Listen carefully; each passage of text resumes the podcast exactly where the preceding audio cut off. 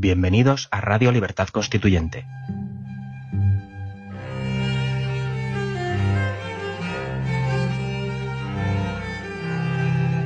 Están escuchando Los Florilegios Diarios de Trevijano.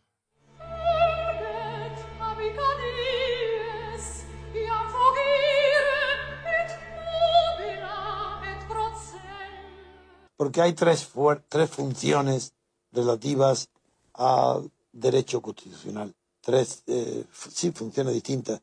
O se tiene un poder constituyente cuando se tiene el poder de hacer, de construir, de promulgar una norma constitucional.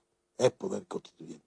Es poder constituido el que resulta después de que un poder constituyente, otro distinto del constituido, un poder diferente, ha establecido los límites, facultades y ámbitos de acción de un poder constituido, que por tanto se rige literal y funcionalmente por lo que diga la norma que lo constituye en una constitución.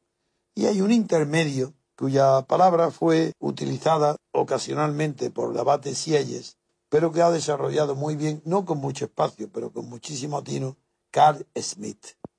El fundador de, de la ciencia constitucional moderna, pues es Carl Smith. Ese poder tercero, que, no es constituyente ni constituido, se llama poder constitucionario. El poder constitucionario consiste en aquel que tiene la atribución de dictar doctrina, jurisprudencia, resoluciones que interpretan y dictan la manera de aplicar normas constitucionales fuera del ámbito del juicio constitucional. Por ejemplo, cuando se hace el Estatuto de Cataluña, se promulga y se impugna ante el Tribunal Constitucional, este señala dos, tres, cuatro, cinco o veinte, da igual el número, artículos de la Constitución que considera nulos, considera nulos porque han traspasado los límites que le permite el derecho constituido en la Constitución.